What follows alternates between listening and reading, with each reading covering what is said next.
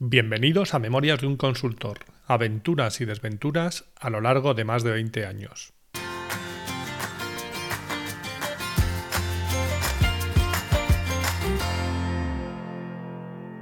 Hola, buenos días, buenas tardes o buenas noches y bienvenidos al episodio 90 de Memorias de un Consultor.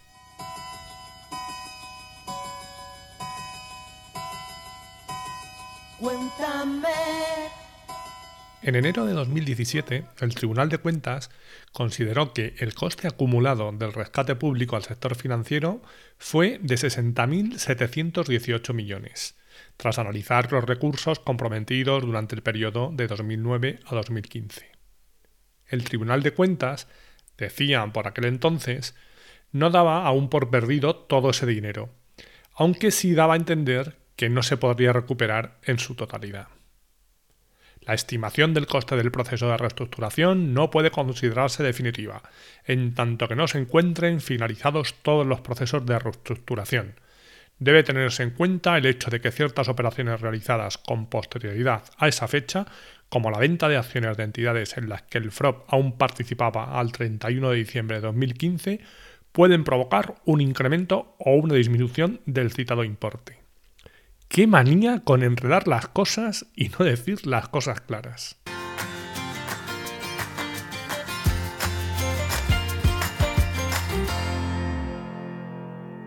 Aunque mi salida de ZZC se hizo efectiva el 1 de enero de 2017, dos meses antes yo ya se lo había dicho a Zipi. Le dije, tío, me voy. No recuerdo exactamente el orden de los primeros en saberlo, pero fueron mi mujer, Zipi y mis compañeros de la parte de HR. Y todos me hicieron la misma pregunta. ¿Y qué vas a hacer? Y la respuesta fue igual para todos. No lo sé. Cuando llegue el momento, ya lo pensaré. En casa, a ese no lo sé, le siguió un ¿Pero cómo no lo vas a saber? Algo habrás pensado. Y yo le dije que no, que empezaría a pensarlo en enero, que de momento seguiría con algo que no había dejado nunca, lo de dar cursos con SAP. Y después de Navidades actualizaría mi perfil en LinkedIn y hablaría con quien se pusiera en contacto conmigo, porque suponía que alguien me contactaría. Y si no, bueno, pues ya vería. Esto para una funcionaria era difícil de comprender. Eso de no tener un trabajo seguro y fijo, como que no le cuadra mucho.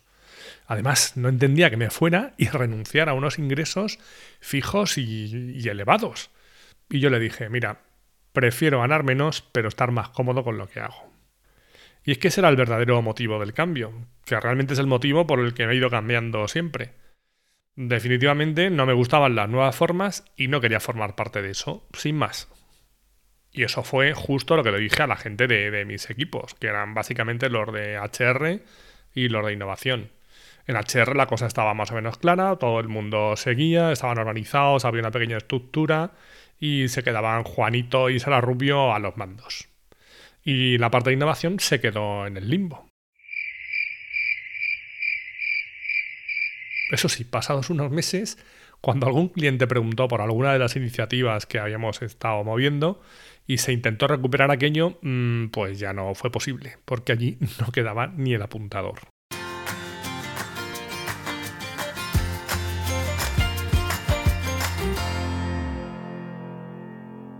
Cuando le dije a Zipi que me iba, le pregunté claramente, ¿quieres que me lleve la gente? Y él me dijo, no, hombre, no. Yo no tenía intención de montar nada, pero la pregunta venía porque el área de HR era deficitaria. Ya os dije que íbamos a hablar de números. Teníamos más gastos que ingresos.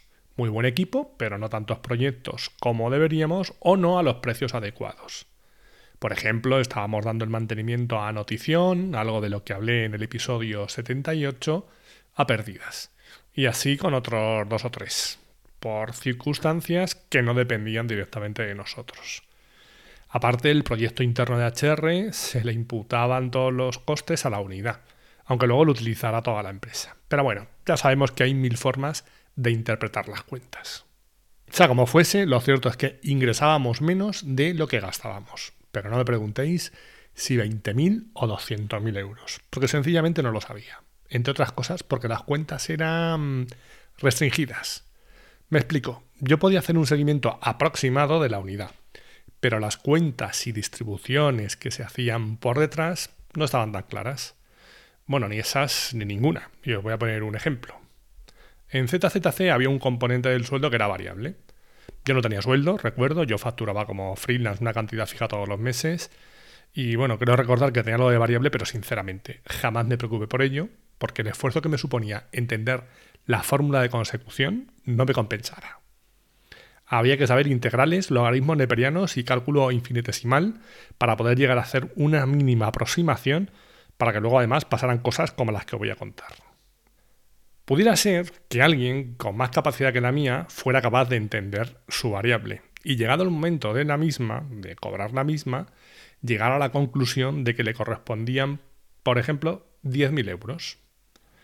Bien, pues allá por mayo, una vez cerrado año fiscal, que voy a aclarar que se cerraba en enero, no en abril, pero bueno, no sé qué conjuros se hacían con las cuentas para tardar cuatro meses en cerrar los resultados anuales, llegaba a Maricuentas y le decía a esa persona que había calculado los 10.000 que su variable eran 3.000 euros.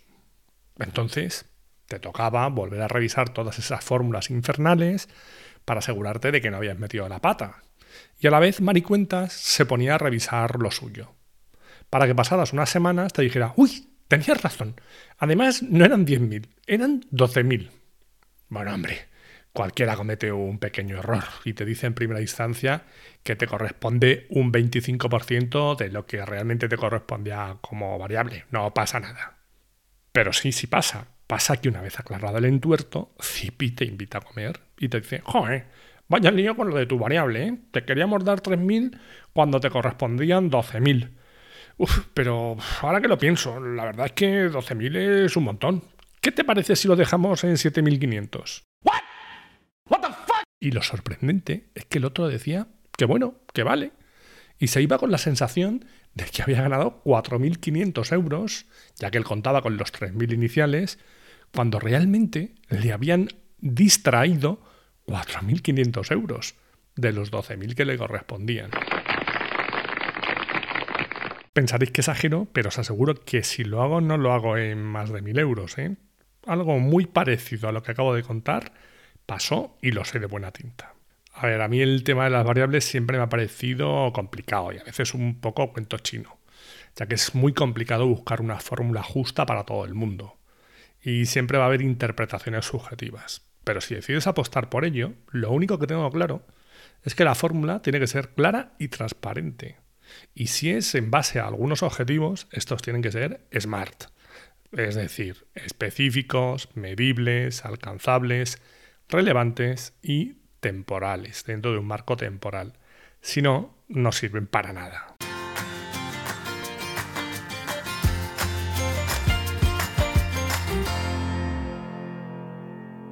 Vuelvo con lo mío que me lío. Cuando le digo a Zipi que si quiere que me lleve el equipo, le digo, bueno, es que yo no voy a montar nada, pero el equipo que tenemos es bueno y estoy seguro de que no tendrían problema en encontrar trabajo en otro sitio. Yo les puedo incentivar a que lo hagan. Y recuerdo que me dijo, ¿pero tú crees que una empresa como nosotros puede no tener HR? Y yo le dije, hombre, pues sí, como habéis estado toda la vida hasta hace cuatro años, no pasa nada, no se puede tener de todo y siempre puedes colaborar con alguien como hacíamos antes, por ejemplo. Y le insistí. ¿Y si se fuera o me llevara yo a la gente, ¿te gustaría que me llevara también a los clientes y los proyectos? Y me dijo, no, hombre, no, eso no me parecería nada bien. La verdad es que yo no veía dónde estaba el problema. Es más, el problema lo veía en lo contrario, en que la gente se fuera y tú te quedaras con los clientes y los proyectos y sin gente para poder darles el servicio. Porque no olvidemos que al final quien había afirmado que daba el servicio que fuera era la empresa, no los consultores. Pero bueno, parecía que la idea también era que todo siguiera adelante después de mi salida. Otra cosa es lo que pasaría después. Personalmente hice lo que dije, no hacer nada hasta que estuviera fuera. Bueno, miento, 15 o 20 días antes me llama alguien de una consultora, Dossier, para ver si podía pasarles a alguien de mi equipo para dar una formación de HR.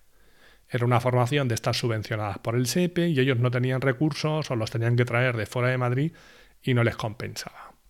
El responsable de la parte de Zapacher de Dossier, Marcos Puñal, me conocía de hace años y le dio mi nombre a la persona que organizaba la información, Manuel Moreno.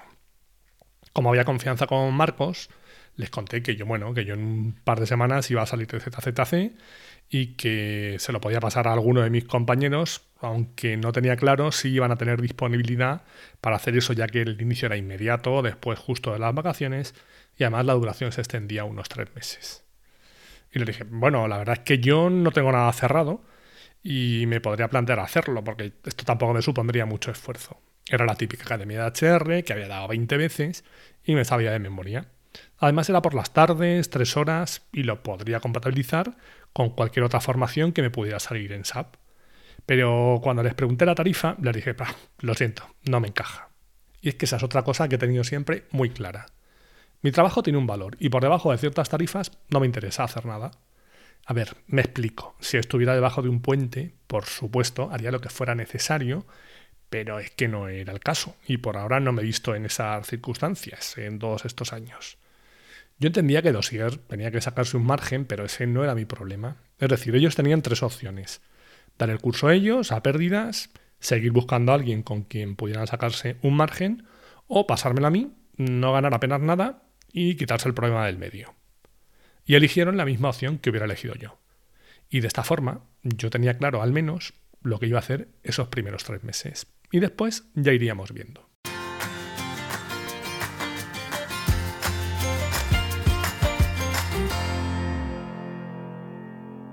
El caso anterior es un ejemplo más de cómo la gente se mete en cosas sin medir bien. Todas estas formaciones subvencionadas, por lo general, salen a concurso. Concurso al que se presentan algunas consultoras y academias de todo a 100, que se piensan que luego el curso de, SAP se lo pueda dar cualquiera como si fuera uno de ofimática. Una vez que les adjudican la formación a un precio hora para llorar, empiezan las risas, porque no hay forma de que los números cuadren. Pero así funcionan las cosas. La cosa empieza mal desde el inicio, con los precios de salida de la formación. El precio ahora es para llorar, de verdad. Pero sigue mal porque la gente, en lugar de pasar y decir, a este precio no me presento, presentan el dichoso pliego. Y luego, pues eso, toca hacer o intentar hacer la cuadratura del círculo. Incluso hay algunos que se bajan del tren a última hora y dejan todo empantanado a las pocas semanas de empezar, cuando ya se lo han adjudicado todo y claro, se dan cuenta de que no les salen los números. Os pondré algún ejemplo en algún episodio posterior. Y quizá yo puede que en un momento dado me pase con lo de decir no y deje pasar algunas oportunidades que finalmente podrían terminar siendo rentables. Pero es que creo que eso es mejor que decir que sí a cualquier cosa que te pueda generar ingresos, sin medir antes los costes que te van a suponer producir eso.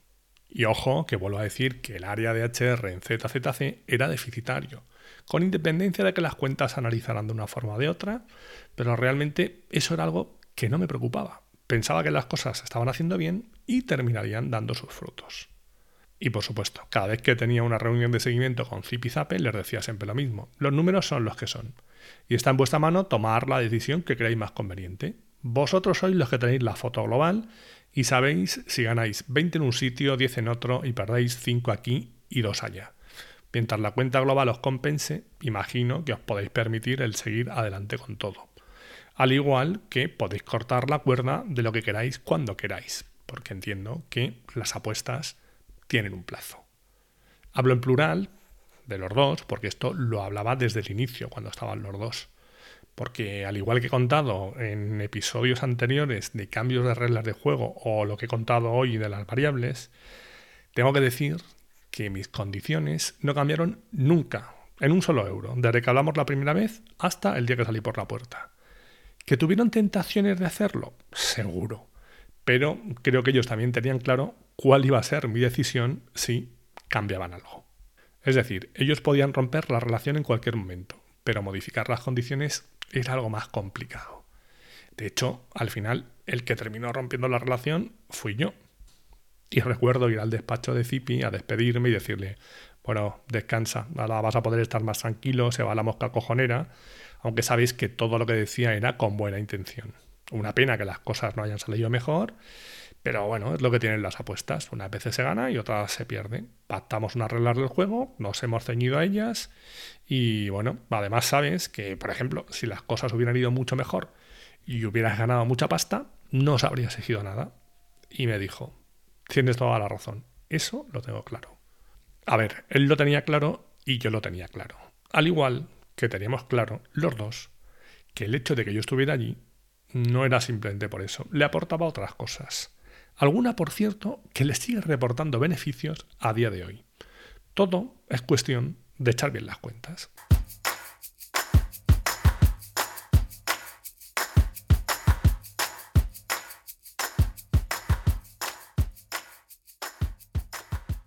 Tres cosas con las que me quedo de lo que os he contado hoy. Uno, intenta elegir siempre un camino en el que estés cómodo. Dos, las oportunidades surgen cuando menos te lo esperas. Y tres, los números se pueden maquillar para que parezcan lo que te interese en cada momento.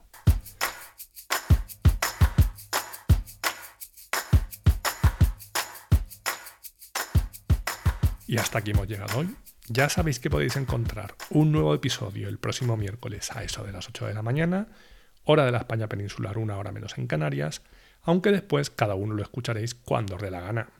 Podéis encontrar todos los episodios del podcast en la página memoriadeunconsultor.com, donde estaré encantado de recibir vuestros comentarios, y en la mayoría de plataformas de podcasting, iVoox, Spotify, Apple, etc.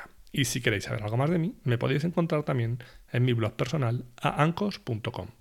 Gracias por haber llegado hasta aquí y os espero en el próximo episodio. Adiós.